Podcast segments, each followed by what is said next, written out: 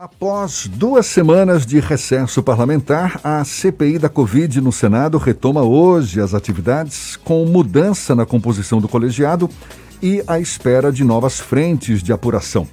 Os senadores já receberam mais de 100 remessas de documentos sobre pessoas e empresas investigadas desde a última audiência da comissão no dia 15 de julho. Parte do material entregue ao colegiado é sobre pontos já debatidos, como a promoção de remédios ineficazes contra a Covid-19 e os encontros do chamado Gabinete Paralelo com autoridades do Ministério da Saúde. Durante o recesso, os senadores também receberam os resultados de uma série de quebras de sigilo bancário, inclusive do ex-ministro da Saúde, Eduardo Pazuello. Sobre a volta das atividades da CPI da Covid, a gente conversa agora com o senador Fabiano Contarato, da Rede Sustentabilidade pelo Espírito Santo. Um prazer tê-lo aqui conosco. Muito obrigado por aceitar nosso convite. Seja bem-vindo. Bom dia, senador. Bom dia, Jefferson. Bom dia, Fernando. Bom dia a todas as pessoas que estão nos ouvindo. Eu que agradeço a oportunidade de estar aqui. O senhor, que é colega de partido do também senador Randolph Rodrigues, vice-presidente da CPI, qual a sua expectativa em relação à volta das atividades da CPI da Covid, senador? Bom, é, a Comissão Parlamentar ela conseguiu reunir muitos elementos que caracterizam diversos crimes. Né? Já foi comprovado que havia difusão de tratamento precoce. Isso é crime de charlatanismo previsto no artigo 283. Houve também a comprovação que o presidente investiram na imunidade de rebanho, né? Essa, essa é mediando a epidemia prevista né, 60 cena que pode estar 30 anos.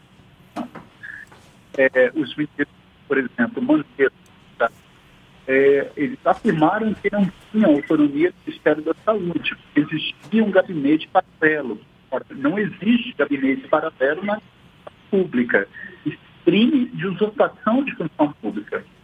É, houve demora na conta da, e, no de Manaus com crise do oxigênio, prevaricação. É, houve uma prevaricação também aquisição das vacinas com ofertas da Pfizer. É, demorou também é, é, a irregularidade no caso da Covaxin, com suspeita de, do crime de corrupção passiva, que não precisa haver obtenção de vantagem, porque o verbo do previsto no artigo 316, desculpe, 317, é solicitar. Então, é um crime formal.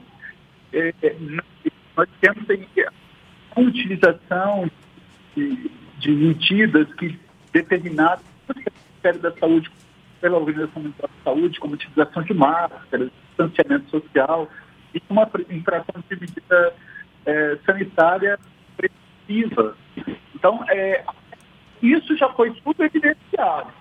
Agora, o que a CPI pretende é, e obviamente, eu não comento nem titular, nem é jogar luz em cima de determinados fatos. Que fatos seriam eles? Olha, primeiro, eu acho que não pode deixar de se aprofundar é, de um, de um funcionário da Secretaria de Saúde que teria sofrido pressão dos superiores hierárquicos e foi conduzido pela mão do irmão, que é deputado, à presença do presidente, relatou irregularidades contrato da Covaxin. O próprio presidente teria falado e citado o nome do líder dele no Congresso, na Câmara dos Deputados, e além das irregularidades, tendo dito que ia acionar a Polícia Federal e não fez. Tanto é que foi objeto de uma representação que eu também assinei por crime de prevaricação e que a ministra Rosa Weber detectou fosse instaurado. Então, o segundo fato que tem que jogar luz, porque não, a, CPI ela não pode se perder, ela não pode começar a apurar um fato, surge outro, deixa que passa apurar o segundo, terceiro, quarto senão ela acaba se perdendo. Ela tem que pensar como um ciclo. Analisou a denúncia do servidor foi até a presidência da República. Concluiu, coletou provas de natureza objetiva e subjetiva, agora analisa o contrato do Covaxin. Fechou, analisou o contrato da Covaxin, pegou todas as provas, avaliou se houve efetivamente corrupção passiva, a, a, individualiza a conduta de quem de qualquer forma tenha concorrido para esse crime e você fecha esse fato. Agora joga luz no terceiro fato, que seria na compra da que teria ocorrido no restaurante dentro do shopping em Brasília. Ora, analisa esse fato, coleta prova, daí a importância hoje também do depoimento do reverendo Adilson Gomes de Paulo, que é presidente da ONG Secretaria de Assuntos Humanitários, que é, que é Senado. Senador, o senhor, apesar de não ser membro titular ou suplente da CPI, tem tido uma postura muito combativa e, de alguma forma, apertando os depoentes e as pessoas que estão indo lá prestar esclarecimentos há uma tentativa do governo de descredibilizar a CPI, inclusive com mobilizações do chamado gabinete do ódio e até de pessoas que apoiam o presidente Jair Bolsonaro numa tentativa de minar os esforços da CPI para expor o governo. Como, qual a estratégia que o senhor acredita que seja a ideal para mostrar à sociedade a importância da CPI no contexto da pandemia? Bom, na verdade, a população tem que entender que uma comissão parlamentar de inquérito, ela se equivale a um inquérito policial. E qual a diferença entre um inquérito e uma ação penal? Bom, na ação penal, o titular é o Ministério Público, é o promotor de justiça que deflagra essa ação e lá na ação penal existe o chamado contraditório e ampla defesa. Lá na ação penal, na fase judicial, existe uma, um princípio que se diz indúbio pro Na dúvida, você tem que beneficiar. Agora, na fase pré-processual, que é na inquérito policial ou da comissão parlamentar de inquérito, não, vigor, não existe contraditório, não existe ampla defesa. Não existe o princípio do indúbio pro réu. O que existe é o princípio do indúbio pró-sociedade. Na dúvida, eu tenho que proteger a sociedade. Então, a CPI ela não pode deixar é, cair nessa tentação de desqualificação do trabalho da comissão, porque contra fatos não há argumentos. Tudo isso que eu estou falando foi, evidente, foi devidamente provado e caracterizado, é, tanto pelos depoimentos são provas de natureza subjetiva, como por documentos, meios, contratos, perícias, quebra de sigilo fiscal, telemático e assim sucessivamente. Então, são provas de natureza subjetiva.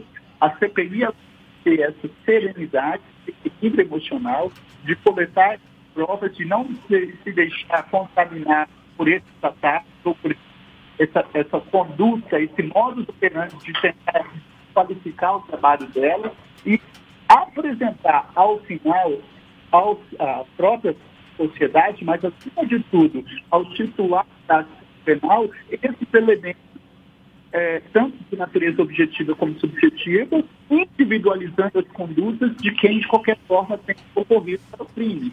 Porque digo até mais, esses, esses crimes que eu estou citando, eles não foram praticados de culpa. O que, que seria o elemento subjetivo da conduta de culpa. Estão por imprudência, negligência ou imperícia.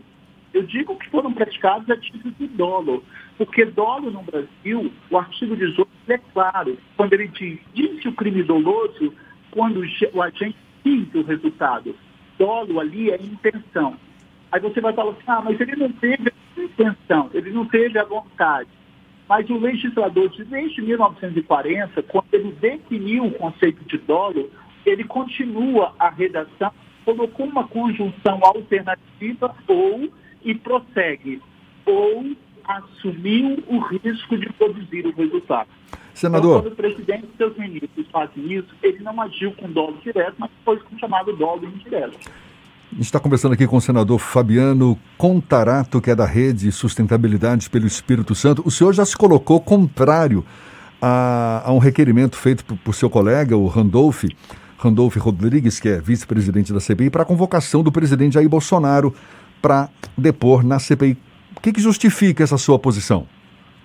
Bom, na verdade, é, nós, a CPI ela não pode também deixar levar de multidão. Ela tem que dentro do, do, do, que manda a Constituição Federal.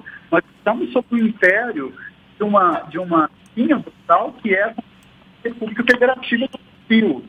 E, no, e nós temos aqui uma determinação de que, é, de que é, somente a, a CPI, ela somente tem poder convocar ministros de estados.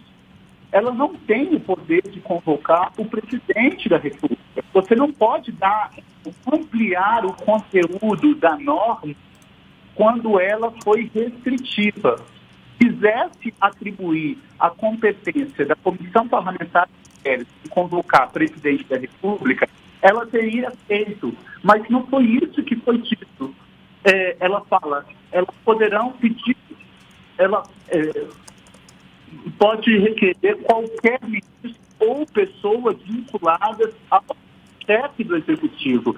Ela não determina, a Constituição não determina esse poder para que a comissão possa convocar eh, o presidente da República. Então, a, a minha é uma ressalva técnica, é uma ressalva por uma limitação constitucional. A interpretação ela é restritiva, ela não é exemplificativa ou ampliativa. Não posso ampliar o conteúdo da norma constitucional quando ela aqui não autoriza. Tá certo. Senador Fabiano Contarato, da Rede pelo Espírito Santo, muito obrigado pela sua disponibilidade, pela atenção dada aos nossos ouvintes. Um bom dia e até uma próxima, então. Deus abençoe e um forte abraço a todos.